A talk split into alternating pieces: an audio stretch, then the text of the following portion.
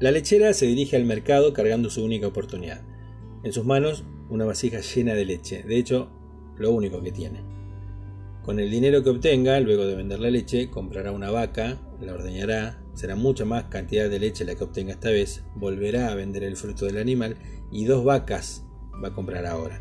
Así hasta que su tambo funcione solo y ella se dedique a contar dinero en la oficina más grande de su empresa, esa con un ventanal tan gigante como su sueño de hoy.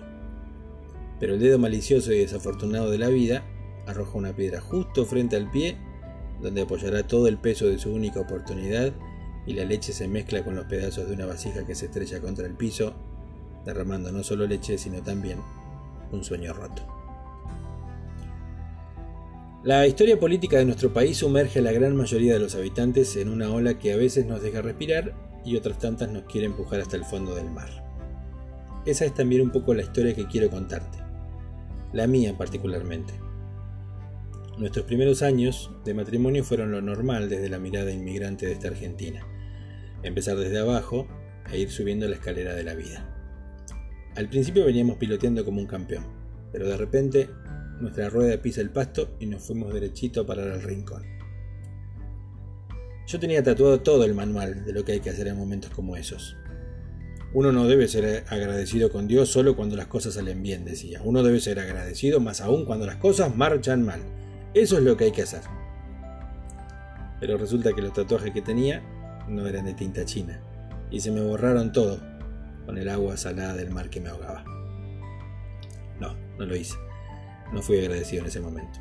Yo sé que podía haber sido difícil, pero era mi oportunidad de mostrar amor al que me dio el regalo más caro de la historia. Y me ganó la bronca. Y aunque luego volvimos a caminar sobre las aguas, me quedó esa espina clavada en donde se guardan las oportunidades perdidas. Sí, yo sé que Dios lo había olvidado. Pero yo, yo no. Años después, nuevamente un chapuzón, y esta vez un poco más profundo, porque la edad hace que todo pese más, ¿viste? De pronto una productora de TV me escribe por WhatsApp y me invita a un programa de tele donde podría ganar alrededor de dos mil dólares. Mis problemas inmediatos se solucionarían sin lugar a dudas. Manejaba mi auto hacia el canal, feliz de que tal vez podría respirar nuevamente. Pero mi vasija de leche se estrelló contra el piso. Las luces apagaron, todo muy lindo, dijeron los del canal, gracias por venir y nos vemos. El auto resultó chico para guardar tanta bronca, tristeza y ganas de llorar. Pero de repente me acordé que tenía una espina y que esa espina no era solo eso, era mi oportunidad de cantar cuando las cosas iban mal.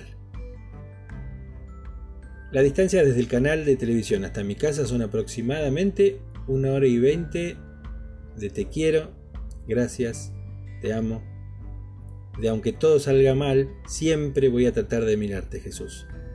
Y aunque a veces esté sobre la tabla y otras tantas me toque nadar, sabré que pude y que lo hice, que te canté, a pesar de las espinas. Y ese tatuaje, ese tatuaje sí es de tinta china. Seguinos en Instagram en arroba davidalegre.sesiones y suscríbete a nuestro canal de YouTube, Sesiones con David Alegre, una producción de cuatro más contenidos, hablamos de amor. Chao.